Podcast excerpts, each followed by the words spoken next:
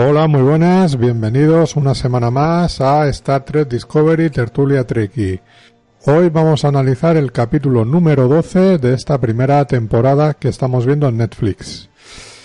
Eh, creo que lo, lo que lo que hay que decir ya desde el principio que mini punto y gallifante para nuestro compañero y amigo Javi, porque su teoría loca eh, no era tan loca y, ha acertado. Así que es algo de el lo rey, El rey de las teorías locas, sí señor, con todos ustedes. Así que es algo que vamos a ir comentando. Javi García Conde, muy buenas. Muy buenas tardes, ¿qué tal? Ahora comentaré una cosilla sobre, sobre el tema. Vale, vale. Antonio Warnet, muy buenas. Bueno, larga vida y prosperidad con el culo torcido. y yo, Fernando Montano. Un saludo como siempre. Y bueno, ya que tenemos muchos comentarios como la semana pasada y, nos gusta, prometemos que no nos vamos a enrollar con, lo que no sea Discovery. y, que nada, empezamos ya un poco con el, con el capítulo y con esa predicción que, que bueno, eh, esa teoría que nos decías tú, Javi, que, que podía hacer acerca de Lorca y que ha sido. Sí, pues aún había un punto más que me dejé en mi, en mi teoría. En el podcast de, de Fuera de Series, en el, en el recap que hacen J. Navas y, Dani, Dani comenta que, ahí no recuerdo el nombre, que un gurú de Star Trek en Estados Unidos, que lleva comentándolo desde los años 90 y que él sigue mucho, dice que hay una escena en el capítulo 9, el final de, en, la mitad de temporada, en la que cuando van a hacer el último salto, ese adicional, ese que el ingeniero se empeña en dar, nunca sabemos muy bien por qué, eh, Lorca cambia las coordenadas. Entonces lo estuve revisando y bueno, es un poco que te lo tienen que decir, ¿eh? Porque es verdad que en el momento en el que él dice vamos a casa, abre una pantalla, mete unas coordenadas y tú te piensas que son las de la Tierra. Pero realmente lo que pone es una serie de, de saltos y se ve ahí en una esquinita medio apartada la pantalla, que ya te digo que te lo tienen que decir, si no, no lo ves, se ve ahí salto 132 de 3 y luego pone eh, coordenadas de Lorca desconocidas. Claro, yo eso no, lo, eh, no, me percaté, pero es otro punto también para que digamos que nos han ido dejando ahí señales para, para que estés un poco despierto. Sí, sí, de hecho cuando, cuando escuché lo de lo que comentó Dani, te mandé el mensaje, digo, eh, escúchalo porque esto es interesante y hay que revisarlo. Sí, sí. Ah, pues eso, eh, desde luego, desde luego eso hay, que parar fotograma a fotograma la, la, eh, la escena para, para realmente eh, darte cuenta eh, de, todos esos detalles, porque es muy, muy rebuscado, muy rebuscado. Muy rebuscado, muy rápida la escena, porque ya el capítulo como que se acaba, no te lo esperas, y sobre todo porque sale ahí una esquinita de, de, la pantalla, ni siquiera se ve un primer plano rápido. Es. Bueno, pues como siempre, Antonio, nos haces un poquito el resumen del capítulo y, pues voy a intentar eh, no irme por las ramas como la semana pasada, porque la verdad es que la semana pasada divagué un poco. Aquí se cumple la, la, teoría que, bueno, la teoría, un poco la opinión de que llevo, vamos, que comenté la, la última vez. parece que pasan pocas cosas, pero tan intensamente contadas que, que en realidad eh, se come todo, todo el protagonismo. El golpe de efecto de, del Capitán Lorca, la verdad es que fue un final de capítulo, pues, como he dicho al principio, que te deja con el culo torcido. Hoy somos trekkies del culo torcido, más que nunca. Y la verdad es que se come prácticamente eso, el protagonismo del capítulo. Hay un par de, cosas que también pasan un poco en segundo plano, que también son importantes, pero desde luego la, la trama tal como avanza, eh, pues tienes la, tenemos a Michael Burnham intentando que no se, que no se, se descubra su, su tapadera con ese enfrentamiento con la, con la emperatriz o la emperadora o como, como se le llame eh, según quien, quien sea. Y pues tenemos un juego del gato y el ratón por ver si realmente eh, la emperadora está al tanto de que es una traidora, se fía o no se fía de ella y la, la manera que tiene un poco Michael de, de intentar convencerla o llevarla a su terreno al final hay una especie de como de no sé, se abren la una a la otra, le, reconoce que vienen de un universo espejo y le cuenta todos sus planes y por una serie de digamos de información que, que la emperadora le, le, revela pues cae en la cuenta efectivamente de que Lorca no es quien, quien creíamos y que lo ha estado planeando todo, desde el principio y que es el, un renegado del universo espejo que han mm. manipulado para, para ponerlos a todos donde, donde quería Y, bueno, pues una revelación que, pues, que realmente me, a mí me dejó con la boca abierta y que es de lo que más se está hablando estos días. Es efectivamente la teoría que Javi mencionaba la semana pasada, que pasa como, en el, como el, sexto sentido. Cuando ya sabes el final, todas las piezas que no habías visto en un principio encajan perfectamente. El Lorca en la oscuridad, que ese guiño ah, no te lo, hasta que no le pasa a la emperadora no, no te das cuenta. Ese comportamiento errático, ese ganar los Klingons a toda costa, ese comportamiento tan poco ético y tan, tan alejado de, de, la, de lo que son un poco los mandamientos de la flota estelar y al final pues eso, efectivamente, que era un pasado demasiado oscuro para que nos fiéramos de él y, efectivamente ha sido, así ha sido. Tenemos también una trama secundaria con Stamets, en, con, que está un poco, en, mientras está en coma, está metido en la, en la red micelial, hablando con su, con su contrapartida del universo espejo y también una revelación de que también ha sido manipulado por parte del otro Stamets para, para llevarlo ahí por una serie de, revelaciones que todavía no, no sabemos. Stamets consigue despertarse del coma y bueno, también tenemos una visión del, de, su, de su compañero, de su amante, el, médico, que le explica un poco en forma espiritual cómo moverse por el, por la red micelial y cómo, y cómo, pues eso, cómo salir, cómo salir de allí. Es un capítulo que el golpe de efecto se lo han jugado todo a la, a la baza del final. Los últimos 10-15 minutos son, a mí me parecieron súper intensos. Tenemos a Michael eh, poniendo un poco en, a prueba su, todo su, su conocimiento, todo su aprendizaje de, en la escuela vulcana para reprimir los sentimientos, para, para que no se vea esos sentimientos humanos que tiene, para que la, su, el resto de tripulación no se, no se enteren de su, un poco de, su treta, de su trampa.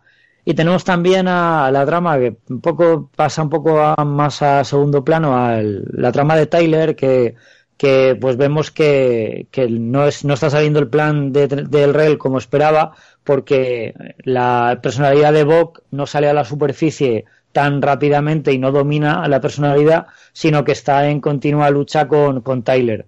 Entonces no sabe realmente qué personalidad es la que manda o cuál es la cuál es el un poco el, el ADN o el genoma que, que, acabará, que acabará dominando. Tenemos la personalidad de Bok en el cuerpo de, en el cuerpo de Tyler o la personalidad de Tyler en el cuerpo de Bok, manipulado genéticamente. No queda muy claro quién va a ganar al final. Y bueno, poco más. Eh, no sé si me he dejado el tintero, pero desde luego los, es un capítulo lleno de, lleno de tensión, lleno de, de, giros y, y bueno, que pasan pocas cosas, pero pasan muy intensamente. Sí, em, la verdad es que es un capítulo que yo siempre antes de comenzar miro el, miro la duración y este es el capítulo más corto de los 12 que llevamos. Está por debajo de los 40 minutos y el, el capítulo más corto que teníamos hasta el momento era el, el, octavo, ¿no? El que era, el que precedía al, a la mid-season, ¿no? Que, que era un poco en ese planeta de exploración de los, eh, no me acuerdo esto, los, los pavos, esto, eh, Sí, Pavo, el planeta Pavo. El planeta Pavo, no era. Y pues este capítulo es mucho, mucho más, mucho más corto que en ese, dos, tres, tres minutos más o menos. Y a mí me da la sensación en el final que tiene que es un poco eh, parecido a, a, ese octavo capítulo, como que no me has cerrado del todo el capítulo, sino que que es el, el momento para decir que va a continuar, ¿no? Lo que es el, el siguiente. Es como si fuera más un capítulo de 90 o 100 minutos que no de, que no de 40 minutos ahora y a lo mejor 50 el, el, el que viene. Es la sensación un poco que, que me dio en ese sentido. Y es un capítulo que me ha gustado mucho, muy, muy entretenido, muy, mm, como decías tú, Antonio, los últimos 10, 15 minutos que se está revelando todo y que dices, madre mía, todo encaja y echas, echas la vista atrás de todo lo, lo que ha estado haciendo Lorca, lo que han estado haciendo algunos de los personajes, dices, es que ahora, las cosas como por ejemplo, decías tú, Javi, de, no me gusta este capitán porque este capitán no se sabe las, la, las normas de la, federación. Eh, ese tipo de cosas tú dices, es que ahora eh, aquí está toda la explicación de todo eso, o sea que creo que a ti particularmente te generará mucho más tranquilidad. Sí, no, yo creo que creo que eh, lo veo bien. Es decir, yo he sido el, crítico desde, desde, el principio, he sido el, el, gruñón ahí un poco así, tal vez a lo mejor un poco exagerado, pero bueno. Eh, pero, pero, pero está guay, porque claro, lo hemos ido comentando poco a poco y es como comentar, yo qué sé, cualquier película, como comentar Psicosis habiendo visto, la, viéndolo en trozos de cinco minutos, que hay un giro a, mitad que te cambia totalmente la película. Y aquí está pasando un poco lo mismo, ¿no? Hay una serie de giros que, claro, no es lo mismo hablar de la serie una vez vista toda entera que viéndolo por trocitos, ¿no? Y... Sí, pero, pero dejémoslo en que algo no te encajaba y ahora ya puedes dormir tranquilo, ¿no? Tenías un poco esa alerta. Sí, pero, pero creo que creo que es una serie que, que es posible verla dos veces y ver dos series diferentes. Es decir, es un poco como la sensación que pasó, ya luego a cada uno que le guste o no, la sensación que puede generar cuando ves, por ejemplo, una película como Los Otros, ¿no? Que tú ves la película la primera vez y para, eh, para ti el bueno de la película eh, o la buena de la película es, es Nicole Kidman, cuando ya sabes cómo acaba la película y la vuelves a ver, ya los buenos de la película son los fantasmas en vez de los mm. en vez de los habitantes de la casa, ¿no? Y aquí yo creo que pasa un poco lo mismo. Yo he rajado un montón de, de, de Lorca y yo creo que si volviese a ver la serie ahora, veremos a ver cómo acaba. Pero si la volvéis a ver ahora, digamos que para mí el protagonista no sería Michael, sino que sería Lorca, ¿entiendes? Lo ves todo de una manera diferente y es como ver otra vez el mundillo, pero desde otra perspectiva, y creo que, que pues aportaría un segundo visionado. Nada más terminar, muy bien porque, porque lo verías de otra manera todo. Ya al conocer todas las piezas como encajan, no es una serie que digan, no, es que no se puede ver a veces porque te ha fastidiado un poco el, giro. Lo veo, lo veo muy bien, muy bien llevado. Aunque me tenga que tragar todas mis palabras durante tanto programa. yo, yo diría otra, otra cosa en ese sentido, ¿no? De, eh, si os acordáis, la película, la película Alien, ¿Quién era el protagonista? ¿Quién se vendía como protagonista? No era eh, Sigourney Weaver. Era, era John Hart. Ostras, pues no me acuerdo. Claro, él, era, él era el, en la primera, era el principal, el protagonista, el capitán de la nave, y es el primero Hay que decirlo, es el primero en 79, yo tenía tres años, ya la revisé cuando la película ya tenía su fama y a mí ya se me vendió como que Ripley era el protagonista, sobre todo en Aliens el regreso, que era la que, la que era cuando estaba yo de adolescente. Pero, pero no recuerdo que John Hart se, se vendía como el protagonista. pero sí hay películas que, que ves un poco lo que es el marketing o ves el punto de vista de un personaje que es protagonista, pero en realidad el protagonista es otro. Sí que es cierto, estoy de acuerdo con lo que ha dicho Javi, la película en un principio nos ha vendido de que, la serie nos ha vendido de que mm, Michael es un poco la protagonista o estamos acompañando lo que es a ese universo de Discovery a través de sus ojos, pero claro, vistos desde el ojo de, los ojos de Lorca, la historia podría ser completamente distinta. Más oscura. ¿Cómo? Mucho más oscura. Sí, sí, más oscura, más oscura, exactamente. O sea, prácticamente en lugar de tener esa, esa un poco esa ingenuidad o ese, aspecto científico, buen rollista, de descubrimientos, de exploración que tenía Star Trek y que en Discovery ha tenido un poco más o menos, según el capítulo, visto desde el punto de vista de un fugitivo del universo fascista que hace lo que sea por salirse con la suya, la verdad es que es una, una historia totalmente distinta y me parece bastante, bastante refrescante y bastante estimulante. Mm. Sí, sin duda. Yo creo que, lo que tú decías, Javi, me parece que eh, yo pensándolo ya con este capítulo, cuando termine la serie, a mí es de las que me apetece volver a ver y del tirón. O sea, en, en poquitos días retomar todos los capítulos y ver la, la evolución ya con, con lo que ya hemos visto, ¿no? O sea, a ver qué sensación causa y creo que al final el personaje de Lorca mm, nos va a causar otra sensación muy distinta de la que teníamos al principio, como lo estamos teniendo hoy en día. Sí, totalmente. Bueno, coméntanos eh, tú, Javi, ¿qué, ¿qué, te ha parecido el capítulo, lo que tus impresiones. Bien, pues el capítulo, como habéis dicho, ha estado, ha estado muy bien. Me lo, vamos, mm, a pesar de que la teoría fue mía y más o menos estaba viendo a ver si se cumplía o no, pues me ha parecido que está muy, muy bien llevado. Me ha, me ha sorprendido en algunos momentos. La trama de, de pues como decía, sale poco, pero para mí lo justo, porque ya sabéis que lo que, lo que más me flojea, con lo cual ha salido lo justo, pues como para que no nos olvidemos de ella, pero tampoco avanza demasiado y por lo menos dice, bueno, bien, tampoco me, me ha molestado. Mm.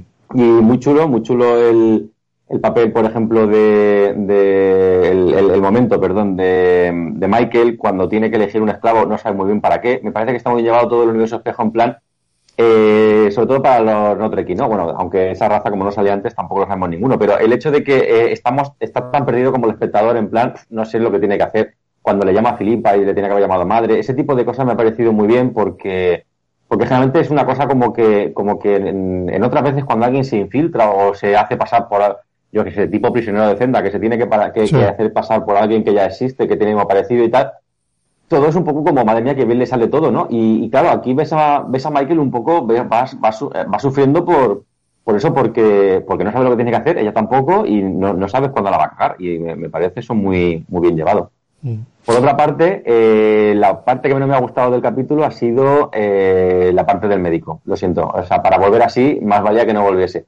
No, pero bueno, esto ya a lo mejor es cuestión mía. Pero yo, el, hecho de que aparezcan fantasmas en Star Trek me, me ha chirriado me he un montón. No. yo, em, eso de que los fantasmas vuelvan con las respuestas para todo, que no mm. sabe muy bien dónde Pero Javi, una, una cosa, y Fernando, perdona que te corte.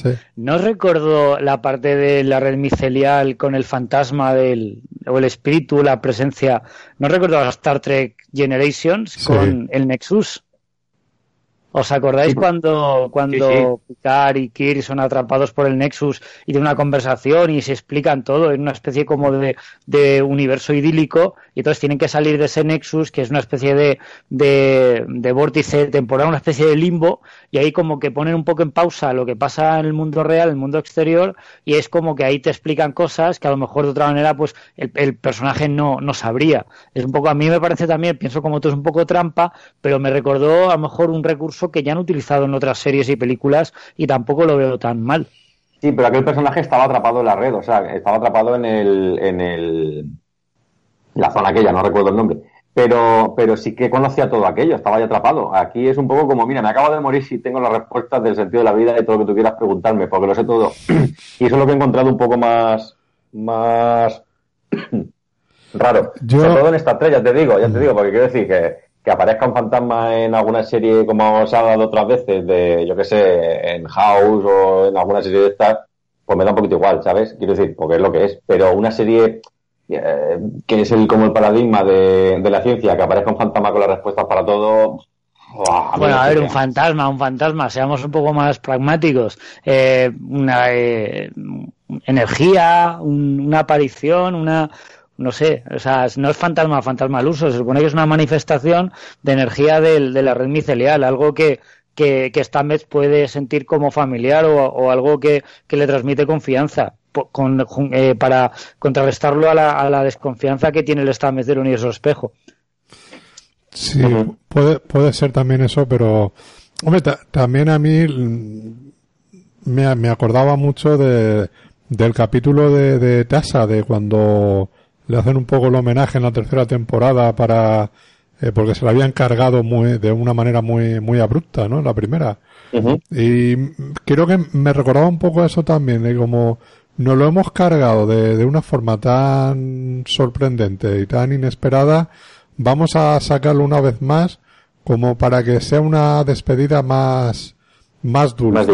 sí, sí, o sea, es, es un poco esa sensación que, que me da como, como recurso, ¿no?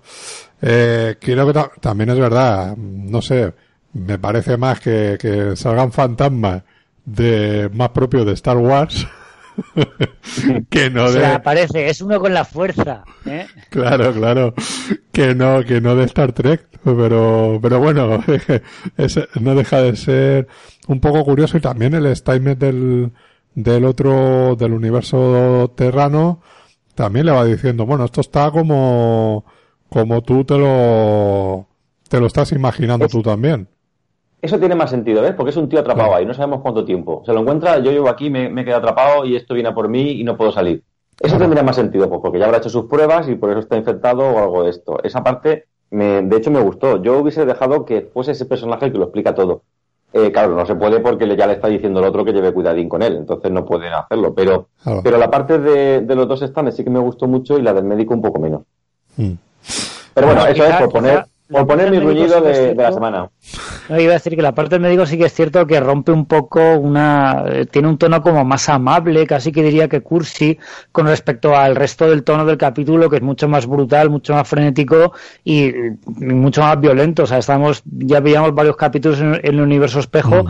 y estamos viendo, pues eso, ya prácticamente parece algo familiar, algo que ya vemos como, como normal, la violencia y la brutalidad de, ese universo. Entonces, claro, volver al un poco al universo happy happy de, la red micelial con el espíritu de, de, Paul hablando con Stamets y dándose el besito de tal, te echo de menos, no sé qué, o sea, sí que es cierto que rompe un poco y, parece un poco cursi, pero bueno, quizá no era la mejor manera de que el personaje volviera, pero sí es un recurso que han utilizado para, para que Stamets vuelva un poco a la conciencia en la, en la Discovery y bueno, tampoco molesta demasiado. Pero sí que es cierto que es un poco brusco el, el cambio de un, de un tono a otro de las, de las tramas. De, de la parte de, pues más o menos, eh, esta parte del capítulo se nos queda abierto para, vamos a ver qué pasa eh, la semana, la semana que viene, ¿no? O sea, por desarrollar más el personaje de Statement y da, a mí me da una sensación que no me puedo equivocar, pero posiblemente a final de este próximo capítulo sí se pueda o se tenga ya la clave definitiva para, para salir del universo espejo. Eh, la duda que me queda es que Lorca lo consienta. claro, sí, es que eh, a, lo mejor Lorca se quiere quedar. A lo mejor Lorca no planea irse, volver. Él si lo que quiere es matar al emperador y quedarse, o, bueno, aún no se han develado sus planes del todo, pero mm, que a lo mejor solo te quería la nave para poder llegar y lo demás le da todo igual. Ya veremos, ya veremos. O sea, está muy bien porque no sabemos muy bien por dónde va a tirar la cosa y eso es bueno. Hombre, resulta un poco todavía eh, eh, complejo, ¿no? El, descifrar todo lo que, lo que tiene en la cabeza Lorca porque eh, sí, sí que se nos ha desvelado muchísimas cosas, pero todavía no, no se tiene claro cuál es su plan. O sea, él, en un, él en un momento dado, por lo que sea, cambió de universo, eso no se ha llegado a explicar y, y su deseo ha sido volver a, a, a, su, a su universo para, ¿para qué? Para acabar con, con el emperador. O sea, supuestamente el, lo hemos visto, lo estamos viendo, ¿no? En, en Espacio Profundo 9, todo eso, eh, el imperio, el imperio terrano y tal sigue apareciendo. Y tiene otra resolución ahí, ¿no? Con Spock. Sí. Así que no, no dice, no bueno, claro, veremos, a dónde llega. Por eso que, es, eh, El emperador, el emperador nunca se había nombrado quién era, simplemente hablaban del el emperador. Mm. Sí que es verdad que hablan de... Bueno, por cierto, he hecho los deberes y he visto los dos capítulos de, Enterprise y no desvelo, pero uno de los personajes de, Enterprise eh, acaba siendo aparentemente el, siguiente emperador. Pero, vamos, viendo cómo va la cosa, que aquí es cuando algo no me gusta lo mato me pongo yo, tampoco sabemos la vida media de un, de un emperador. A lo mejor si es poco acaba con eso, pero mientras tanto puede seguir siendo Lorca el emperador. Nunca se le ha nombrado el nombre, hasta, hasta ahora nunca se ha dicho el, nombre de ninguno. Puede ser como en el... bueno, lanzo una, lanzo una teoría, una teoría local. Luego lo comentaremos en los comentarios que alguno ya lo apunta, pero eh, posibilidades de que, de que Lorca sea el emperador y que esté intentando recuperar el trono que, que Filipa le, ha quitado. No sé, ¿qué pensáis? Yo, hombre, por lo que se, por lo que se está diciendo. Tendré que mirar YouTube, Fernando. No, mm, perdón. Sí, por lo que se está diciendo del, de, de que le decía al otro personaje que no, dijera el nombre de su hermana y todo eso, es porque tenía una relación muy estrecha dentro del, dentro de, de ese, de, de, esa dictadura, ¿no? De ese, mm, de ese palacio de cristal, digamos. Entonces, es muy posible que si no era el emperador sí que era el, el, el marido, la pareja de, de, de Michelle Yeoh. No, no, no, porque al final dice el nombre, Ava, pero, pero no sé, la verdad es que tendría que volver a escuchar el diálogo de, de Filipa con, con Lorca a ver si dice algo que, que apunte hacia ahí. Pero a mí me pareció más que quería dar un golpe de Estado. Sí, pero es que... Esa idea, no sé exactamente a ver si es al revés y el golpe lo de ella, pero tendría que volver a escuchar el diálogo, ahora mismo no podría decirlo así, así a la brava. Ella, ella dice, le, cuando, le, cuando le está hablando a, a Michael, le, dice que eh, ella era una, una madre para, para ella y que Lorca, al final que lo prefería más a, ella prefería más a Lorca. Bueno, no sé, la verdad es que lo dejan un poco ambiguo, porque parece ser que, que Lorca, tal como tiene la conversación con el guardia, parece que tiene una, una larga carrera de, amantes. Que la, hermana del guardia fue una de ellas y que también fue, pues, al final tiene una relación con, tenía a lo mejor padre e hija con, con Michael y al final se convierte en algo más. Pero bueno, tampoco, yo, lo dejan un poco ahí ambiguo, tampoco se puede rascar mucho por ahí. Mm. Bueno, eso es algo que seguramente sepamos en el próximo capítulo, para, para dónde quieren tirar, si, eh, qué, qué, tipo de relación tenían. O sea, poco a poco, en cada capítulo nos están desvelando más cosas de, de Lorca. bueno, eh, ¿qué más? Comentarme que, la parte de Tyler, ya has dicho tú, Javi, que, que te parece lo justo y preciso. A mí yo creo que también. En ese sentido me parece que, que es la historia que nos lo han contado bien aquí en, en este capítulo. No molesta, no, no estorba para nada. Y quizás, bueno, lo veremos. Yo creo que es un personaje que no va a acabar nada, nada, nada bien, ¿eh? Pues mira, también viendo el capítulo de ayer, se me pasó por la cabeza que a la tripulación de la Discovery le falta un Klingon. Así que eh, una de las cosas que locas que se me ocurrieron es que a lo mejor la terapia genética para, para, que, para que Tyler sobreviva es mm, volver a, a dejar salir a la, personalidad Klingon a la superficie y que, y que vamos, que, que tenga la personalidad de Tyler, pero con, con digamos, con su, con su origen Klingon también. No sé. No, el no, estaría mal. El primer Klingon de la Federación es Worf. Ya, todos sabemos que los Klingons firmaron la paz con la Federación en el Tratado de Kitomer en Star Trek 6, pero unos años después. Pero bueno, como hay cosas, tantas cosas que contradicen y que hasta, hasta lo que se supone que pasa en la serie clásica, aquí tienen libertad para jugar con lo que quieran, mientras que al final lo dejen todo como estaba, pues también pueden jugar con el tema de los Klingon, como, como hemos visto. Perdón, un momentito. Estaba mirando la ficha en la IMDB del capítulo y comentar un par de detalles, un poco por cambiar. Y luego, si quieres, Fernando, continuamos con el capítulo. Eh, veo un par de, de, trivia, de, detalles de, trivia en la, en la ficha de la IMDB. Voy a comentar el, título del capítulo, Vaulting Ambition, que el título hace referencia a una frase de, de Macbeth, de William Shakespeare, que la frase completa es I have no spur to prick the sides of my intent by only vaulting ambition que nada, pues hace referencia a el acto 1, escena séptima de, de Macbeth de, Shakespeare. No, no he leído Macbeth, tampoco sé a qué, a qué hace referencia. Y luego también una, un detalle, pues igual le hace gracia a Javi y a los demás, que el, el capítulo, o sea, el personaje de, de Keila, que es la navegante esta que tiene la, como la media prótesis Borg, Emily Coates, eh, es la, el primer capítulo en que no sale ni tanto el personaje de Keila del universo normal como su contrapartida del universo espejo. O sea que directamente, si ya mm, parecía que, salía poco, directamente en este capítulo no ha salido nada. Después de los capítulos sin hablar, habla en uno y en el siguiente no sale para compensar. Claro. Hombre, pues se ve que no sé, alguien nos ha escuchado y han visto que eso, que para no darle protagonismo directamente que la, que la quitan. Hombre, como, es el capítulo más corto, de decir ya por dónde por dónde cortamos, pues a esta que no tiene diálogo. No sé, y tengo que decir que es un personaje que, independientemente de la chica me parezca más o menos atractiva, que me lo parece, el personaje tiene un diseño chulo, o sea, no, es lo que hemos comentado muchas veces. No sabes si es un humano con implantes cibernéticos, no sabes si es un, si es un cyborg con aspecto humano, y la verdad es que es un personaje que visualmente es muy potente, y a mí me gustaría, sin, vamos, verlo más en pantalla y que lo desarrollen un poco. Porque, ah, no sé. Yo, pensaba que decías la, la que tiene el implante tipo 7 de 9. Sí, justo ese, ese. Ah, no, no, vale, yo pensaba que decías la, la que parece un robot que no sabe muy bien lo que es. Vale, es que, es que dos, hay, hay, hay, dos en el puente con mucho primer plano pero sin diálogo que no sabemos ni el nombre, pero vale, vale.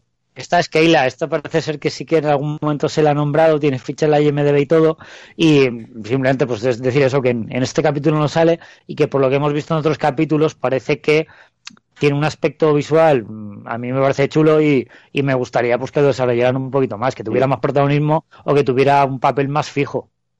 Pero bueno, lo de siempre, estamos viviendo que la serie es muy coral, en cada capítulo le dan protagonismo a uno y a otro. Aquí, por ejemplo, Tilly apenas sale, eh, nada, y junto con el protagonismo que, tuvo el capítulo, el capítulo anterior, que prácticamente era ella la que llevaba el peso de, de la, de la, de la Trans Discovery al ser la capitana Killy. Pero bueno, aquí pasa un poco a segundo plano porque la trama de Michael con la el emperador con, y con, con Lorca y con Tyler se ha comido prácticamente todo, todo el tiempo. Sí, eh, hay, que, hay que decir que desde, desde el parón, bueno, desde antes del parón, es decir, creo que ya lo dije en el programa de la semana pasada o en alguno, que los primeros capítulos sí que eran muy, muy de trama cerrada, relativamente, a pesar de ser una trama así abierta en la metió la guerra, en cada capítulo pasaba una cosa que acababa en ese capítulo. Pero, pero claro, desde, prácticamente desde que llegan al, planeta Pago ha sido una, una trama continua en la que, pues eso, más, más parecido al tipo de serie de Netflix. Me refiero no tanto a, a lo que ha sido Star Trek clásico, donde había un par de tramas que se, se entrecruzaban de alguna manera, de manera que todos los personajes de la, de la plantilla oficial salían en todos los capítulos, aunque fuese un poquito. Pero, pero claro, aquí no, aquí al tener una única trama, pues habrá capítulos en los que uno salga mucho y otros eh, los que salgan poco en función de cómo avance esa, esa trama única. Entonces, imagino que luego al final, a la hora de irse, Titi volverá, o si en algún momento tiene que volver a asumir el capitán, el papel de capitana, de capitán Kili, pues sí que volverá a salir un poco más, ¿no? o, ahora que, este mes se ha, despertado por fin, el tema de las esporas cobra otra protagonismo y vuelve a salir más. Yo creo que sí, es que va un poco en función de por dónde vaya la trama. Esta vez en este capítulo no ha salido el puente, pues por eso no ha salido ni la chica esta del implante ni, ni, el robot, porque el puente no ha, salido. El, poco que ha salido de la Discovery era, el puente, era la eh, ingeniería. Entonces es un poco un tipo de serie que no da para que todo salga en todos los capítulos. Mm. Sí, bueno, eh, lo que decíamos antes era Empezó la serie como una serie serializada, pero con capítulos autoconclusivos, que tenía su trama que empezaba y terminaba en el mismo capítulo, pero ya desde lo que dice, desde el capítulo 8, 9, de, de ahí ya es totalmente serializada, o sea, una única trama y, y, todo lo que, lo que hay dentro de esa, de esa trama. O sea, es lo, el formato de serie que estamos viendo en los últimos 15 años más o menos. Así que, por eso. Eh, subo, yo no sé ya si vamos a volver a ver en este momento a, a Tilly de, capitán porque ya la revelación de, de, Michael, decir que vienen del universo espejo y, y todo eso, ya como que queda un poco más innecesario. Claro. se ha descubierto el pastel. De hecho, a mí no me extrañaría nada que ya, eh, ya ha descubierto el pastel y que ya se han, se han, digamos, quitado las máscaras Michael con la, con la emperadora, eh, que incluso hagan algún tipo de alianza para conseguir, para conseguir atrapar a, Lorca que parece que les está, le está sacando ventaja a todo el mundo. Y entonces Michael pueda recuperar esa relación que tenía con, con Filipa de la, de, de la, de la Sensu original que parece que, le está costando aguantarse y tiene esa, esa idea todavía de que de se siente culpable por haberla perdido y a lo mejor la, la Filipa del universo espejo fue un poco ocupar su, su lugar. A mí eso me, me gustaría y entonces, claro, veríamos a las tripulaciones de la Sensu de Espejo y la Discovery trabajando juntas, que sería, yo creo que sería algo chulo. Bueno, creo, creo que el último capítulo de la, o sea, perdón, el, el, el último título del, del último capítulo de, la, de esta temporada es que más o menos si se traduciría es como eh, tender, eh, tender una mano, ¿no? Más o menos. Sí, algo así como cógeme de la mano o, algo así creo que era. Exactamente, o sea, vayamos de la mano, vamos a ver cómo lo pueden traducir exactamente. Puede ser muy significativo en cuanto a, a que a lo mejor hay una especie de, medio alianza entre el Imperio y, y la Discovery o, o que puede haber eh, ya estén de vuelta en el, en el universo en el, universo original y que y que sea un poco el, el tender una mano para decir, oye, vamos a intentar esta guerra con los Klingons, eh, todo eso, hacer una, una unión, ¿no? No sé, o sea, puede ser algo muy, muy curioso ahí. Eh, dos cosas que os quería comentar. Una es, eh, creo que este es el, el, capítulo que mejor veo al personaje de Saru como un capitán en funciones. Parece, me da la sensación. O como un primer oficial que hace algo. Sí, bueno, capitán en funciones, al fin y al cabo, hijo, el que, sí, sí. el que está ahí al mando porque no, eh, el resto de superiores ya, ya no están. Es así.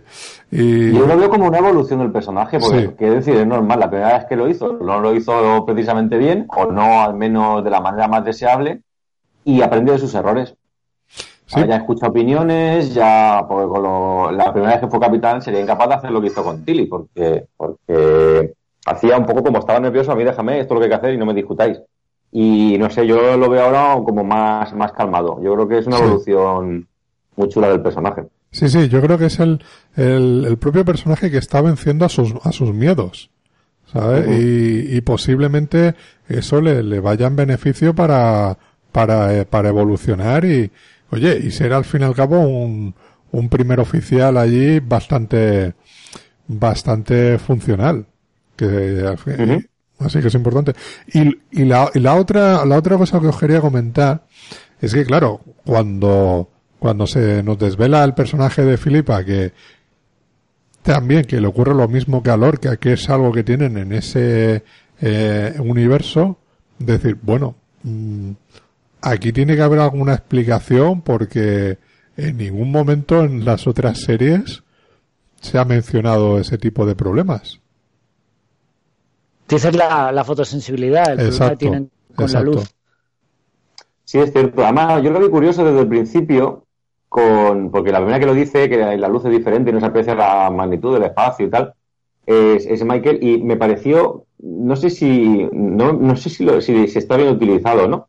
Eh, que el universo supuestamente más oscuro y más, más deprimente es más luminoso que el, que el bueno. Es decir, a mí yo siempre lo hemos dicho que, era una, que esta serie era como muy oscura para ser Star Trek, que el puente no tenía luz y cosas así, y, y, cuando llegan a, aquí, todo es de color más anaranjado, todo tiene un tono más cálido, cuando realmente sí. todo es más, más frío. Lo vi, lo vi peculiar, eso. Lo vi curioso. Sí, sí, por eso que.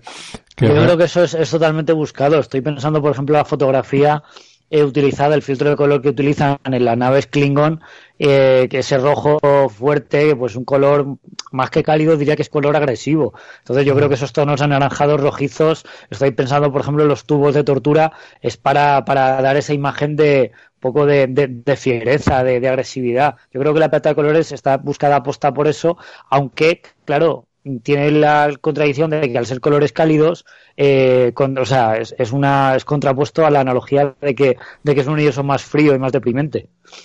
Uh -huh. sí. Es la sensación que me da y es un poco, creo que sí que tiene que haber algo más de explicación en ese sentido. No dejarlo simplemente de, es algo que nos ocurre en este universo, ¿vale?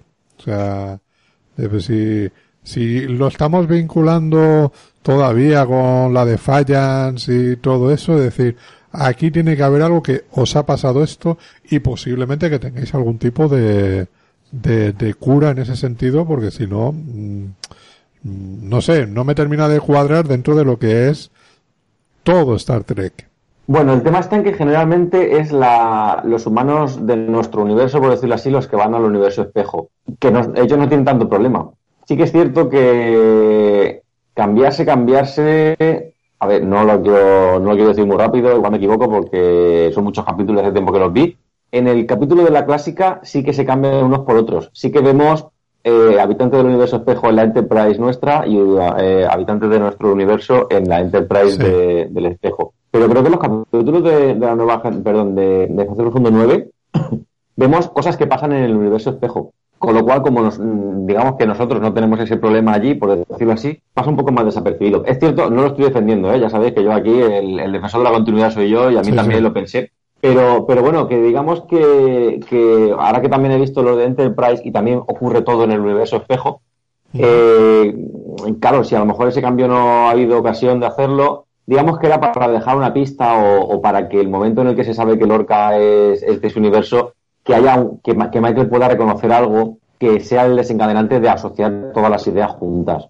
Que sí, que vale, que puede ser discutible, pero yo creo que es un poco como el, toque de, el golpe de efecto de, esto está siendo así y no se habéis dado cuenta.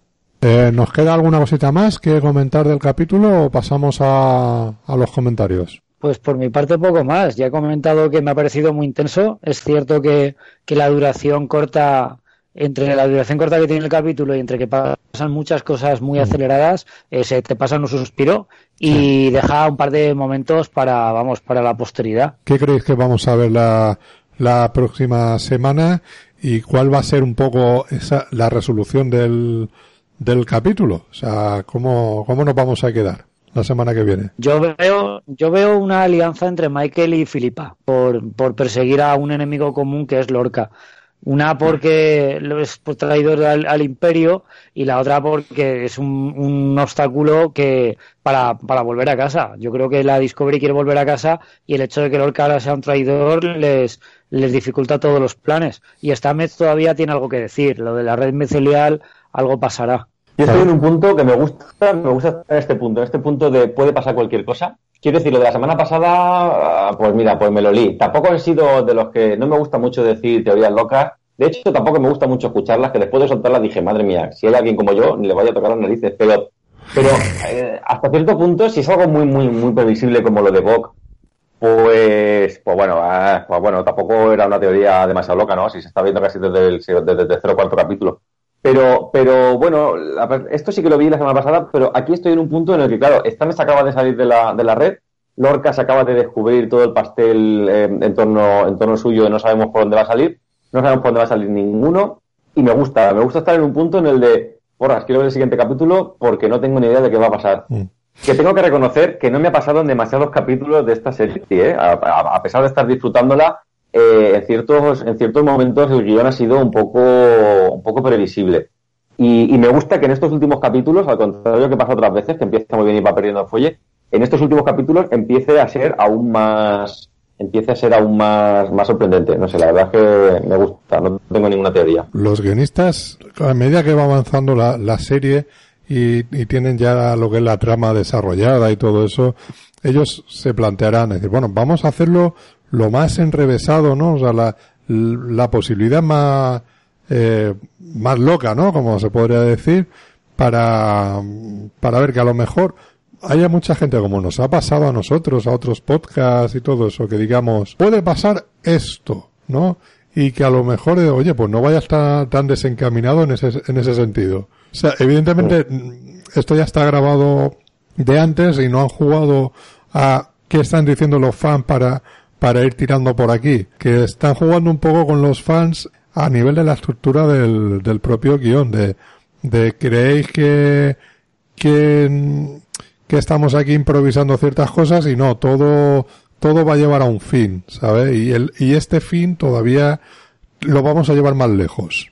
Es la sensación que me da, y, y es por lo que te dije, o lo que dije la semana pasada, que a mí, a este ritmo no me da, no me da para siete temporadas. O sea que, que vamos a ver, pues es muy probable que a final de temporada cerremos todo lo de Lorca y que a lo mejor Lorca no, no, no, la siguiente temporada no aparezca y si apareces en un capítulo muy, muy puntual. Yo veo claramente a Michael como capitana de la Discovery. Mm. Vamos, tal como acaba Lorca, va a pasar a un segundo plano, si no desaparecer, y Michael va a asumir el mando de Discovery eh, vamos, lo veo, lo veo súper claro. Ese protagonismo, ese darle protagonismo al primer oficial, bueno, al primer oficial, a, un, a una secundaria con Michael, una, una renegada un poco que llega ahí un poco de, rebote y, que la serie está ambientada desde su punto de vista eh, pues a mí me hace ver que le van a dar protagonismo tarde o temprano, hasta el punto de, pues eso, de hacerme ver que, que la veo prácticamente llevando la, el mando de la, de la, de la Discovery, es decir, de la Enterprise, ya se me mezclan.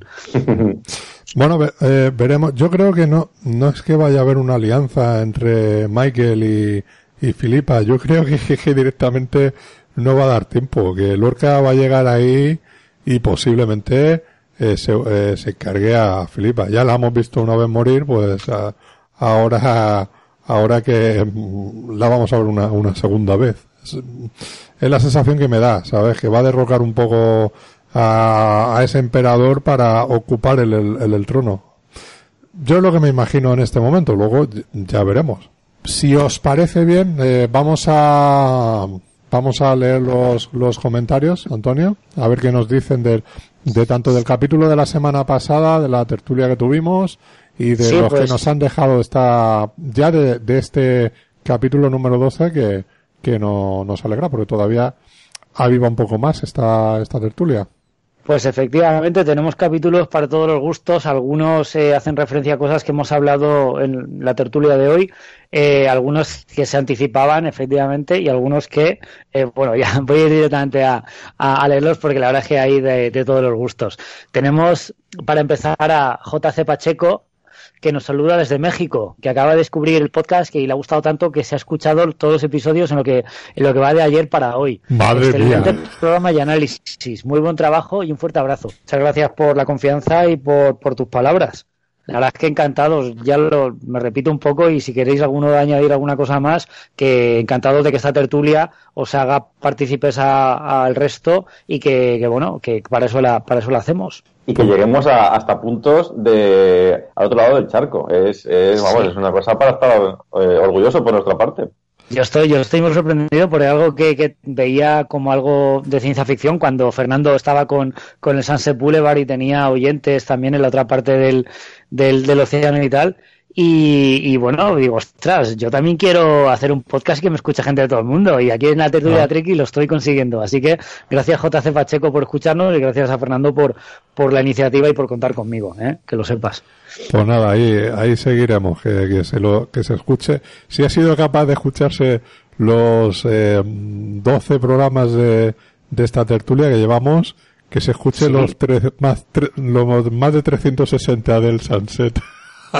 Eso es un, eso es un, eso es un de pro, ¿eh? Que quiere, que quiere más. Sí, sí, sí, sí. Muy bien. Tenemos también a Bonhammer y a un viejo conocido de los comentarios. Un saludo de Bonhammer.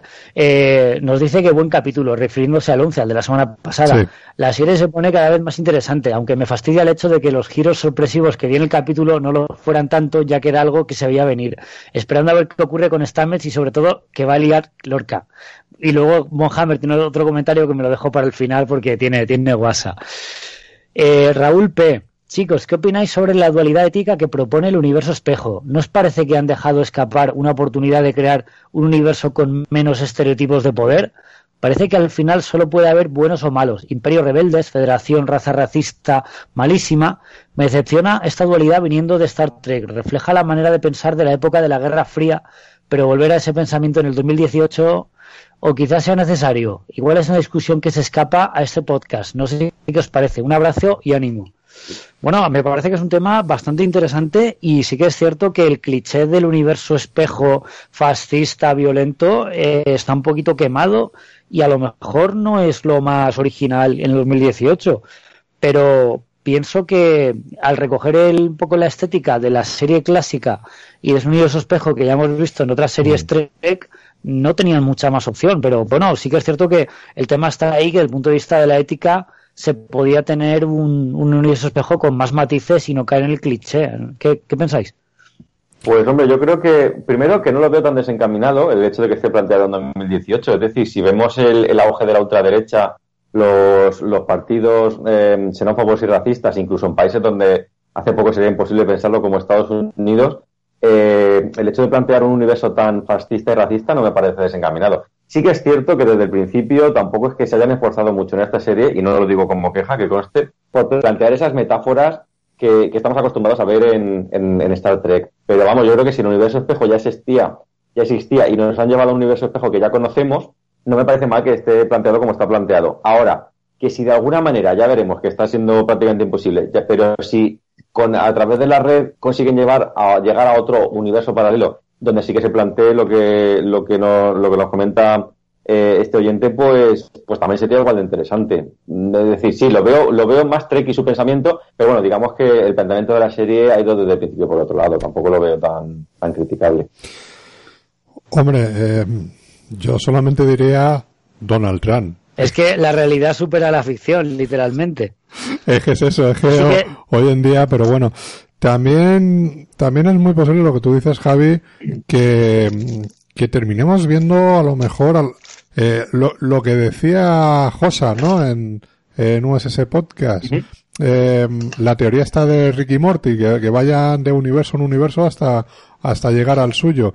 Es muy posible que a lo mejor, y podría ser una trama para, para la segunda temporada, que cuando peguen el salto, que vayan a otro universo que no sea el suyo y que a lo mejor claro. sea tan distinto y los personajes tan distintos que, antes, perdona Fernando, antes que Ricky Morty ya lo hicieron en Reso al Futuro con el con el, el, el 1985 alternativo, que la verdad claro. es que sería un giro bastante bastante interesante. Después de toda la movida del universo espejo, la Discovery vuelve, pero han cambiado cosas, han trasteado con el con el tiempo, han, han claro. hecho algo del pasado y vuelven a algo a un, a uno alternativo y tienen que volver a cambiar el tiempo. No sé, la verdad es que las posibilidades, como diría el doctor Beckman, son ilimitadas.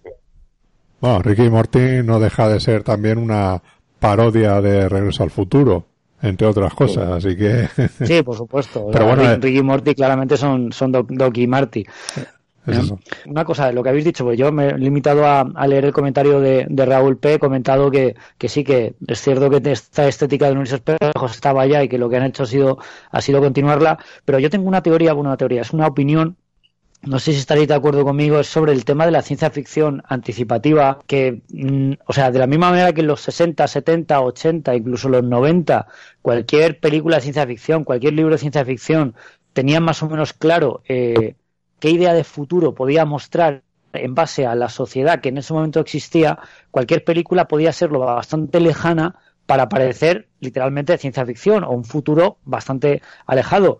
Pero yo pongo el ejemplo siempre de, Robocop. Robocop es una película hecha en el año 86 que contaba unas cosas imposibles en el año 86 y que prácticamente en el 2018, si no son reales, son las estamos tocando con, con, los dedos de la mano. El tema de implantes cibernéticos, inteligencia artificial, por supuesto corporaciones que, grandes corporaciones que compran ayuntamientos, que compran ciudades y que las privatizan, lo estamos viendo ya. Entonces, la, el reto de la ciencia ficción es contar algo lo bastante loco para que no sea nada que estamos viendo ya y que a la vez resulte creíble. La ciencia ficción lo que está haciendo es dar vueltas sobre una idea de, de, futuro que a lo mejor era futurista hace 10, 15, 20 años, pero que hoy en día no parece tan futurista. No, no sé si me explico, no, no, no son ideas revolucionarias. Entonces, quedarnos con el universo espejo fascista es porque no se, no, no se nos ocurre o, o la propia serie no, no, no, es lo suficientemente ambiciosa para, para ir un paso más allá y mostrar otro cliché, porque la idea de ciencia ficción ya está, está superada. Sí, a, a ver, eh, un, un, un, gran filósofo de nuestro de nuestra época, Arnold Schwarzenegger, de, eh, siempre ha dicho que en, cuando era cuando era gobernador que la, la ciencia ficción de hoy es la ciencia de, de mañana. Eh, por eso te digo que es que no falta mucho que, que, doblemos una esquina y nos encontremos un Terminator por la calle.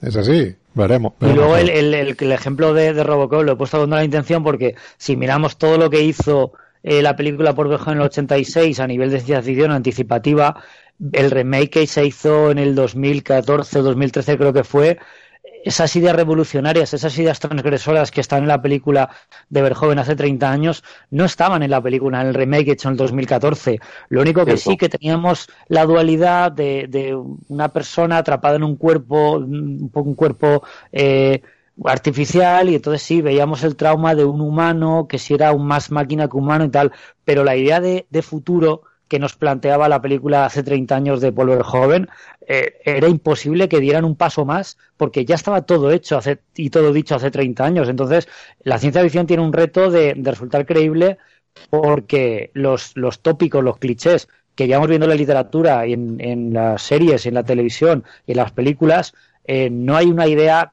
revolucionaria que nos, que nos sea creíble como algo del futuro. No, no, no sé si, si, si esto lo es compartido por, por la gente, pero yo creo que, que estamos dando vueltas en círculo y que la ciencia ficción, con muchos otros campos, estamos hablando de, de remakes, de nostalgia, de revival de ochentero, están empezando a volver los 90, estamos dando vueltas en el círculo y no hay una idea lo bastante innovadora, lo bastante revolucionario como, como para ir más allá. Y bueno, es una pena, pero, pero es así. Mm. Y si hay algún, algún ejemplo que, que contradice lo que he dicho, por, por supuesto, me lo podéis decir en los comentarios en la semana, la semana que viene. Sí, que lo, que lo pongan a la atención de Antonio. Sí, es, una teoría que llevo un poco detrás de la oreja, eh, me está un poco mosqueando porque realmente es eso. O sea, las ideas revolucionarias, es que el ejemplo de Paul Joven en Robocop es bastante descriptivo. Desafío Total lo mismo, el remake de Desafío Total con Colin Farrell de hace unos años era totalmente gris, totalmente impersonal. La película de Robocop, el remake lo mismo. O sea, cualquier remake de una película de hace 30 años me parece menos imaginativa y menos valiente en los conceptos que una película hace 30 años, que es que me parece, me parece, y bueno, podríamos hablar de Hollywood que se queda sin ideas, pero es que yo quiero ir más allá. La idea detrás. Es, la sociedad. No sé, no sé. Entonces no hay, no hay autores que den una idea de, futuro más allá de lo que, del futuro que hace 30 o 40 años teníamos de nosotros mismos, no sé. Es una pena. Bueno. Sí, mira, eh, por ejemplo, son, una nota no pasa solamente en el cine, ¿eh? cine o, televisión, pasa en todo. Hace poco leí un, un artículo muy interesante de un, escritor que estaba un poco mosqueado con el, con el mundillo editorial y se le ocurrió hacer como prueba coger el libro que ganó el Premio Nobel de Literatura en el año 85 y presentarlo como libro propio. Es decir, no pensaba plagiarlo, simplemente lo presentó a ver qué pasaba con el editor para demostrar su teoría y efectivamente eh, todos los, editores se tiran para atrás. Nadie le quiso publicar un libro que había ganado, de un autor que había ganado el Premio Nobel de Literatura en el sentido de que ahora mismo nadie se arriesga. Todo el mundo va sobre seguro, pero ya sea en el mundo editorial, ya sea en televisión, ya sea en cine, ya sea en música, y ni hablamos. Y entonces al final lo único que se hace es marear el agua de lo que se lleva y, te da esa sensación de decir, esto ya lo he visto porque estamos haciendo lo mismo una y otra vez, una y otra vez, una otra vez. Lo que se llama la fórmulas.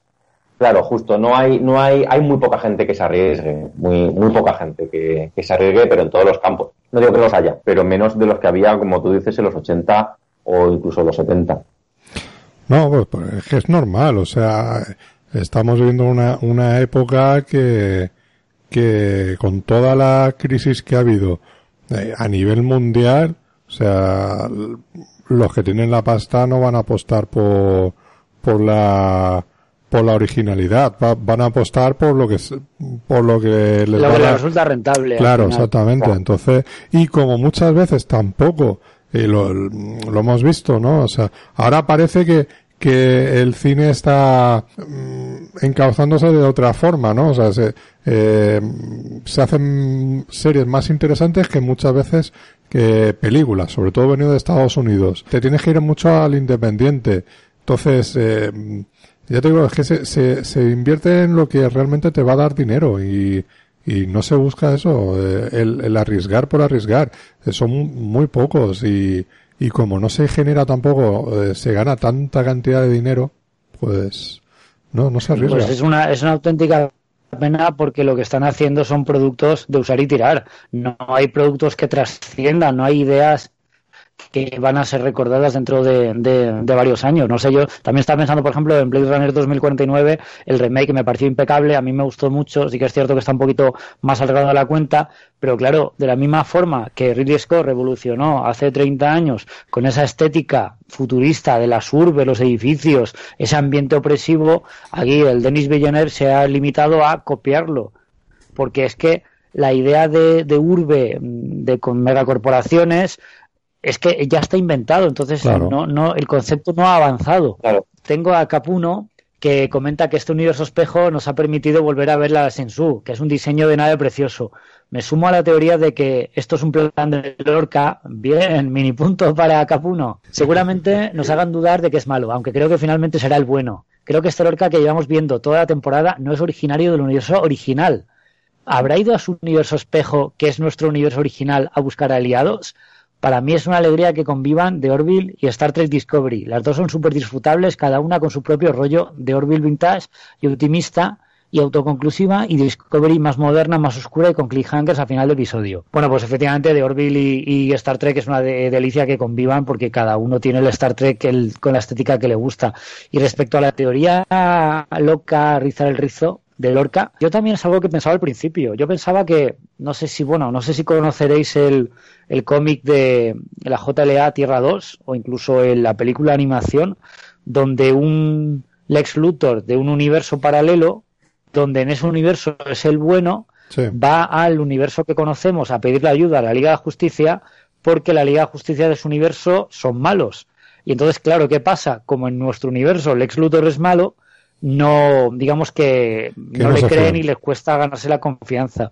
Yo creo que con Lorca puede pasar un poco lo, lo mismo también. Que sea el malo, pero que sea el bueno, que tenga razones ocultas, no sé pueden salir por cualquier lado en esta teoría. Sí, yo también me acuerdo mucho de ese TVO viendo, viendo la serie, bueno, viendo la serie, desde que pegó el giro y se fueron al universo espejo, porque hay una cosa clave en el TVO, que no sé si aquí se cumplirá o no, que es el hecho de, claro, al final sí que creen a, a Les viajan a esa tierra paralela y todo, y la cosa del TVO lo que más me sorprende a mí es cuando Batman se da cuenta que el sistema moral es totalmente diferente y no es aplicable el suyo que su concepto de bueno y malo es muy diferente y entonces no, no puede no, no pueden ser ni totalmente aliados ni totalmente enemigos unos unos de, otros.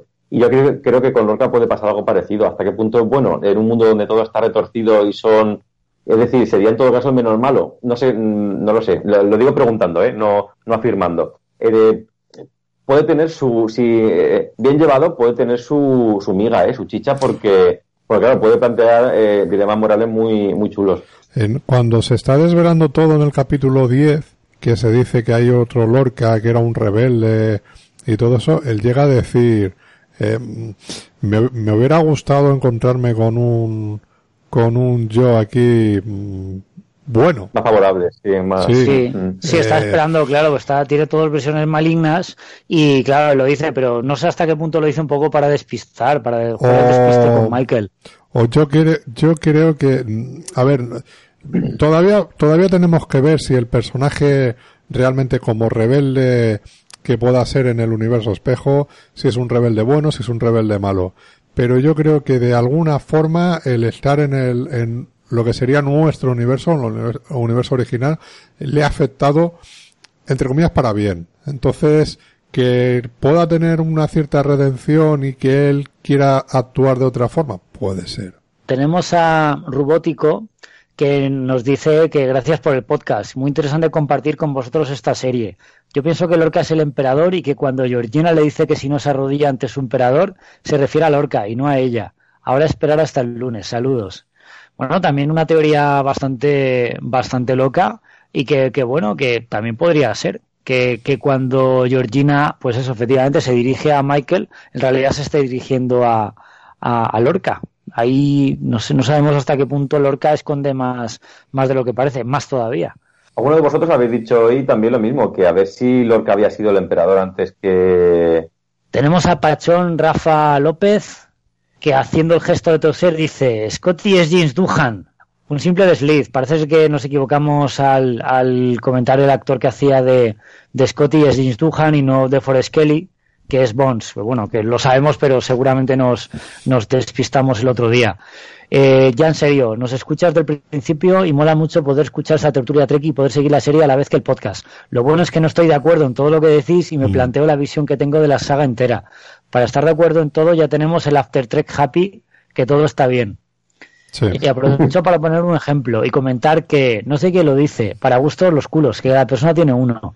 A mí me ha costado seis temporadas engancharme a Espacio por 9 y las tres y la tercera y cuarta temporada de Enterprise me gustaron mucho más que las seis primeras de la otra. Nada más. Gracias y animo a seguir con el podcast. Seguiremos con vosotros. Bueno, pues tenemos otro, otro voto a favor de la tercera y cuarta temporada de Enterprise, que de las que rajamos tanto porque no hemos visto y no nos apetece. Pero bueno, ya son unos cuantos votos positivos y que al final, pues por mi parte, igual sí que me pica la curiosidad y acabaré, y acabaré viendo. Bueno, lo, interesante. Yo de momento, No, que lo interesante de todo, de todo esto es eso, que ni nosotros a veces no pensamos lo mismo, ¿no? De, de lo que dice uno de los otros. Entonces es bueno que que los oyentes también discrepen, tengan su propia opinión y que compartan cosas y, y, y, otra, otras que no, que piensen, piensen distinto. Eso, eso es lo divertido. Ah, también por mi parte decir que estoy acostumbrado a escribir en Twitter comentarios a lo mejor un poquito más, más críticos, a lo mejor un poquito más, no sé, más, más sosegados. Y el tema de la tertulia Treki, yo la quería hacer un poco más, por mi parte, un poco más distendida, comentar cosas así un poco más genéricas, más a lo loco, dejarme llevar por las teorías locas, decir si me ha gustado o no me ha gustado, sin entrar tampoco en análisis muy, muy sesudos. Yo creo que eso por una parte puede darle un toque más fresco y más, más distendido a lo, a lo, que queremos, que es que sea realmente una tertulia, pero efectivamente también puede hacer que a lo mejor un análisis tan superficial o unos comentarios tan un poco por encima, pues haga que muchos no estén de acuerdo con, con nosotros. Es un poco el, el, el, riesgo, lo bueno y a la vez lo malo de, de, una tertulia, que son comentarios así un poco mm. de lo que nos parece en el momento, pero que como son comentarios mm, realmente pues superficiales, pues puede hacer que, que en el fondo no, no haya gente que, que, conecte o que esté de acuerdo. Que bueno, que es parte de parte de, del juego. Por cierto, lo de las, lo de las excusas son como los culos, eh, lo decía Clint Eastwood en la lista negra de las de Harry el Sucio y, y también se decía en Platón. No recuerdo qué ah, personaje. Esas son las dos primeras. Y Samuel Jackson en Jackie Brown decía eh, puede que mi culo sea tonto, pero no soy tonto del culo. Me gusta, me gustan las tertulias donde podemos hablar tranquilamente. A mí me gusta esto, pues a mí no. Y, tan amigos sin gritar, pero que haya variedad de, de gusto. Yo creo que eso siempre, siempre enriquece el debate, siempre. Claro. Por lo que decía también este chico de, que en, el programa este que yo lo vi, por ejemplo, en este no lo he visto, no he querido destriparme demasiado, empaparme demasiado con Star Trek, sí que vi lo, al final de la serie, cuando acabó Stranger Things, sí que vi todo el de allí. Y es cierto que ese tipo de programas donde, donde como dicen en Pacific, vamos a chuparnos las pollas, eh, no, bien, está bien, pero, pero, no sé, el hecho de que haya contraste de ideas, de que haya un punto crítico, eh, no sé, yo creo que eh, enriquece mucho más el debate cuando todo el mundo está de acuerdo. Bueno, pues entonces el siguiente comentario de Guerrero Romulano os va a venir al pelo, porque Guerrero Romulano, que ya nos dejó un, un comentario bastante negativo respecto de la serie la semana pasada, nos dice que decepcionado totalmente con la serie y la gente que se traga todo lo que le ponen. Si se pusiera otro nombre valdría, pero esto no es Star Trek, han matado la saga. Bueno, eh, Guerrero Romulano, con el mayor de los respetos te digo, Mm, ya no sé si lo dije en el anterior capítulo, los, el hate watching, amigos, el hate watching, esta forma de, ver una serie simplemente por el placer de rajar de ella después. Lo vimos todos con Walking Dead. Gente que raja desde el primer capítulo de Walking Dead, pero lleva cinco años viendo Walking Dead. O sea, ¿qué os pasa, amigos? Mm, ¿Odiáis algo? No lo veáis. ¿Os gusta algo? Adelante, a muerte por ello. Pero seguir viéndola para rajar de ella, de verdad que mm, es que no le veo, como dicen, no, como dicen en Murcia, no tiene fuste. Hombre, yo tampoco, no, no pienso exactamente como tú, ¿eh? ¿eh? Es decir, va, en el tema de Walking Dead sí, yo me la dejé la primera, en la primera temporada, no me gustó el punto, pues para que voy a sufriendo, pero sí que es cierto que una temporada, o sea, si eres muy treki, llevas 12 o 15 años esperando a que haga una serie de Star Trek y cuando por fin la hacen, no te está gustando, a lo mejor sigues viéndolo eh, a ver a dónde te llevan, a ver si mejora. Yo lo hice con Enterprise. Yo me, me, tragué la primera temporada entera y aquella era semana a semana y sin posibilidad de verlo en, internet. Había que verlo en la tele porque el vídeo había desaparecido y eh, lo del streaming no existía. Eh, yo me tragué la primera temporada entera criticando cada capítulo. Es verdad que luego no seguí. A lo mejor Guerrero Romulano, si hay una segunda temporada y esto no acaba de gustarle, no, no la ve. Se planta. Pero tampoco, Claro, quiero decir, es una historia única, ni siquiera son tramas cerradas en cada capítulo. Yo creo totalmente convencido que el pobre chaval o el pobre señor, tampoco sabemos cuál es que ya tiene, esté ahí eh, aguantando porque es su Star Trek. O sea, es decir, yo creo que haría lo mismo que él en esta primera temporada. Como vuelvas a la segunda rajando, hablamos, ¿eh? a mí, por ejemplo, me ha hecho gracia el comentario dice eh, dice, decepcionado totalmente con la serie. Bien, totalmente respetable. Hay mucha gente, hay mucha gente como Guerrero Romulano y a lo mejor algunos incluso capítulos que nos han gustado más, algunos que nos han gustado menos, pues hemos comentado que nos ha decepcionado dos conceptos que luego, bueno, han ido un poco puliéndose. Guerrero Romulano está decepcionado con la gente que se traga todo lo que le ponen. Hombre, tampoco, nosotros tampoco nos tragamos todo lo que nos ponen. No sé, Javi y yo somos trekkies desde hace, desde hace, no sé, diría 20 años, no sé, mitad de los 90. 25, 20, 25 años y, creo que somos bastante críticos con, con, otras sagas galácticas, por ejemplo Star Wars, mm. que no nos dan la ciencia ficción que sí que nos da Star Trek o Stargate, lo que no llega a un, a un mínimo de calidad ni nos molestamos. Yo creo que debería dar una oportunidad a la serie, bajar un poquito el, el listón, no pedirle a lo mejor cosas que las series de ciencia ficción del 2018 no van a darle igual que hace 20 o 20 o 25 años o 30 años, como era la serie clásica o la nueva generación, y verla verla la serie con un poquito más mentalidad abierta y por supuesto venir aquí a comentarlo que estamos encantados. Claro. Yo, eh, en su favor diré que, eh, le, que lo entiendo perfectamente y esa era mi actitud de los primeros capítulos. Es decir, lo único que me he dado cuenta es que el público objetivo de esta serie no es el Trekkie de toda la vida, eh, ha buscado gente que viene de, Star Wars, gente que viene de, la ciencia ficción un poco más moderna, tipo galáctica o lo que sea, que viene del reboot que se ha hecho en el cine de, Abrams. Efectivamente, Javi, perdona, una cosa que has dicho. Gente en internet preguntando que no ha visto nunca nada de Star Trek, solo las películas de Abrams, que si para ver esta serie había que ver algo anterior. Yo creo que las películas de Abrams vinieron, vinieron muy bien porque el reseteo que hizo de la saga sirvió para que Star Trek fuera conocida por una nueva generación que o no conocía o que no le interesaba toda la franquicia anterior mm. y ese público, aunque no tenga nada que ver el universo Abrams con el universo del universo original, el universo Prime, como decimos, eh, es una muy buena puerta de entrada para entrar en una serie Trek, saltándonos, por supuesto, todos los conceptos que ya llevamos en capítulos comentando y que no vamos a repetir ahora que, han cambiado con respecto al, año de emisión. Y pues lo que, lo que yo quería decir es eso, que he asumido que no soy el público objetivo, es decir, eh, esta no es mi Star Trek favorita, ¿vale? Lo tengo claro. Ahora, ¿mi Star Trek favorita cuál es? ¿La nueva generación? Pues me la había hace un par de años y por mucho que diga la gente, muchas cosas que se plantean en una serie de hace 30 años, son, lo diré más eh, ético, me refiero, son totalmente planteables ahora mismo y es una serie que se disfruta, sobre todo a partir de la segunda o tercera temporada, eh, se disfruta como si fuese relativamente nueva si pasas un poco de peinados y cosas así. Entonces, Ah, pues ya lo, pues he desconectado. Vale, sé que no soy público objetivo y simplemente intento divertirme y, punto. Vale, o sea, yo creo que es un poco la, actitud. Eh, y que, pienso como él, pero no me lo tomo de la misma manera. Y que, y que esta es la primera temporada y que veremos a ver la, la segunda por donde lleva y, y a, quién puede gustar más, si a los nuevos trekkies o, a los trekkies ya más veteranos. Seguimos con los comentarios. Pues tenemos un último comentario de este capítulo, de este capítulo, eh, de este capítulo 11, del de la semana pasada, y de Miguel Hernández Padilla, que creo que por aquí tenemos algún conocido. Sí, bueno, Miguel, que llevo queriéndote dar un saludo personal desde hace tiempo. Y, nada, como no soy muy de comentar en, eh, en, internet, no lo he hecho, pero me alegra un montón que, eh, lo digo así para, por si hay más oyentes, eh, en ese caso me alegra ver a una persona eh, eh perdón, eh, de Star Wars que no había sido muy partícipe de Star Trek, ve cómo se acerca a este, a este universo y le gusta porque has empezado por, por la clásica y por a ver si nos tomamos una cervecita junto a y lo comentamos en persona. un saludo desde aquí. Bueno, pues Miguel Hernández Padilla comenta Dice, mira que la mayoría de los giros de la serie hasta ahora me los he visto venir, pero esto que habéis comentado de Lorca me ha encantado. Espero que los tiros vayan por ahí. Gran programa, seguir así. Bueno, eh, Miguel, te animamos a que comentes porque ya habrás visto el capítulo.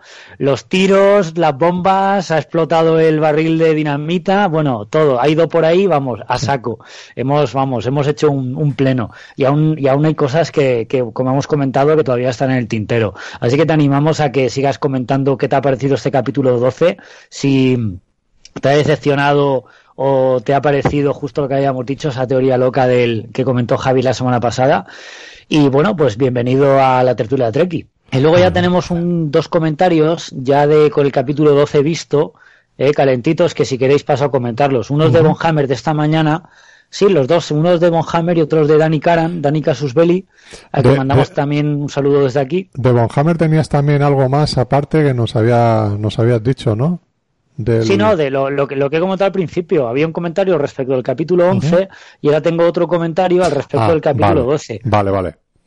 ¿Eh? dice que ya lo ha visto y que las teorías se van cumpliendo, lo cual me fastidia bastante, pues hace que momentos que deberían dejarte con el culo torcido no tengan el efecto deseado.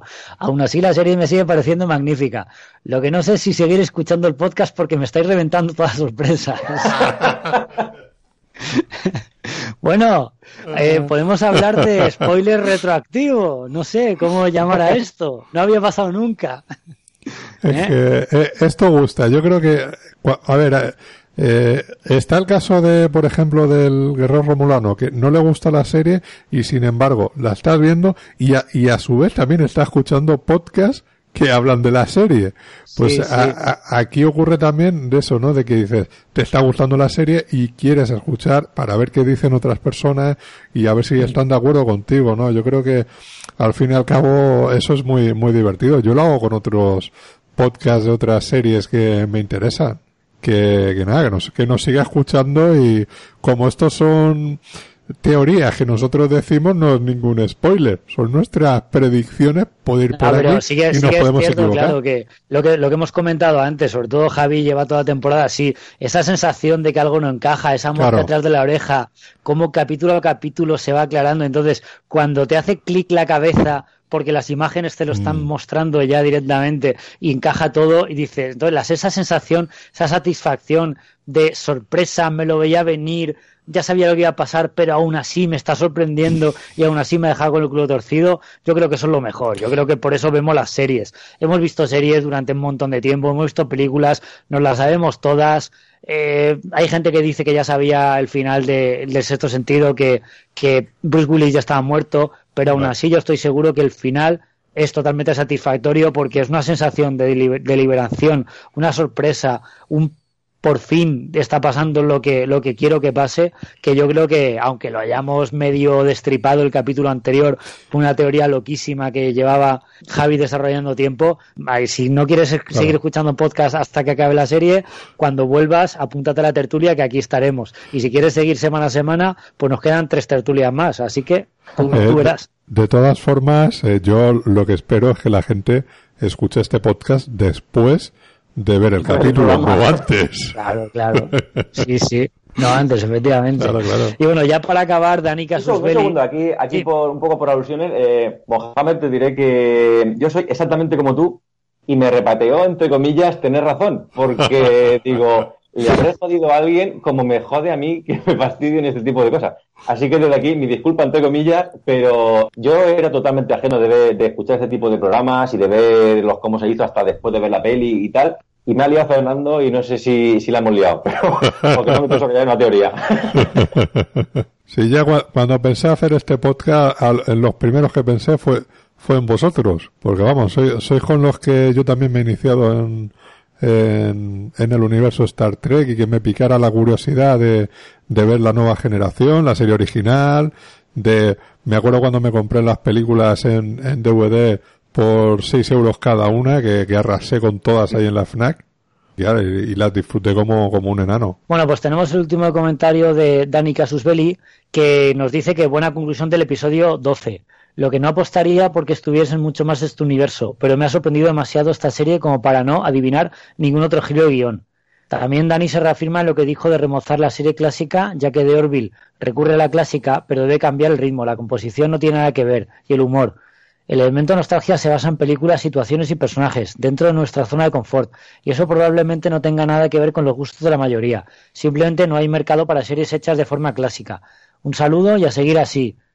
Que uno de los alicientes de ver Discovery es oír luego los podcasts. Pues eh, también totalmente de acuerdo. De hecho, eh, encaja con el comentario anterior de Von Hammer, porque al respecto de las teorías, yo por ejemplo, eh, quería recuperar con esta tertulia las, las, teorías locas y ese comentar semana a semana los capítulos de Perdidos, de Lost, que era una serie con la que me reenganché y me, me reenganché a esos episodios semana a semana seriales de y tener sobre todo una base fan una base de amigos, una base de gente en, Internet con la que poder comentar el capítulo y exprimirle el jugo y por supuesto tener teorías locas que al final se cumplen o no, pero que esas propias teorías parece como que entre nosotros ampliamos el universo. No, no, teníamos el capítulo de 45 minutos de la semana, teníamos el capítulo más todo el añadido de gente que podía haberse fijado en una cosa que tú no te habías fijado y con la que después del podcast, del, del foro, del comentario en Twitter o del artículo en un blog, podías irte con, con, mucha más información que podías utilizar para disfrutar el siguiente capítulo de una manera mucho más intensa. Y bueno, mm. como estamos viendo con esta teturia Treki, pues lo estamos consiguiendo. No sé, hace 10 años e incluso más, eh, evidentemente, o sea, no, no existían las redes sociales como existen hoy en día, no estaba lo, el tema de los podcasts como, como está hoy en día, entonces eh, la tertulia era un poco entre los amigos que veían esa serie, ¿no? Por ejemplo, o esa película y que se, o te juntabas y ibas comentando y ahí se quedaba un poco la cosa. Y, y ¿qué ocurría cuando tú veías una serie que el resto de tus amigos no, no veían, pues te quedaban más solo que la una para comentarla, porque te, ignoraban completamente. Ahora, gracias a todo esto, pues hace que mm, parece, que estás un poco más acompañado, ¿no? Y que al final tienes eh, tu huequecito en internet donde hay otra, otros fans de esta serie, por ejemplo, o de la serie que sea, y, puedes compartir tus opiniones y, comparar a ver lo que a cada cual le está pareciendo y aprender. Decir, pues mira, esto no me había dado yo cuenta. Y nos pasa a nosotros también. ¿Alguna cosa más?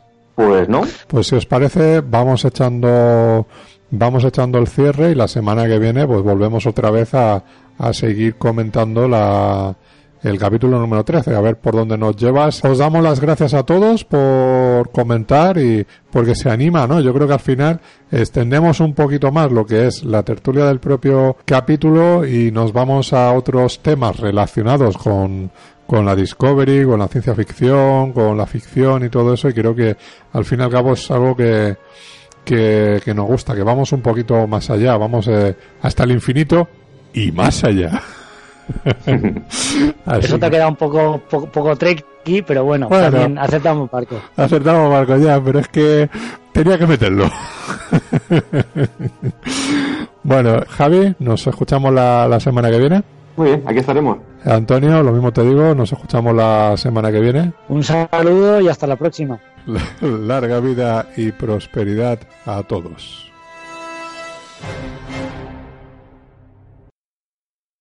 ¿Estás ahí? Joder. Espera, espera, para, para. Para, para. Respira. No, no, me voy a, no, me voy a poner 20 megas, ¿eh, Antonio? No, yo tampoco. A ver, eh, el último intento, Antonio. ¿Puedes? Venga, va. ¿Qué, qué pasa? No sé, yo que... Como dice, parece un robot borracho, parece vender. Ay, sí. Sí, vender, vender sobrio, ¿no? Porque borracho ya era. Ay, Dios mío, que los 20 megas, esto es lo que tenéis con 20 megas de Orange, amigos.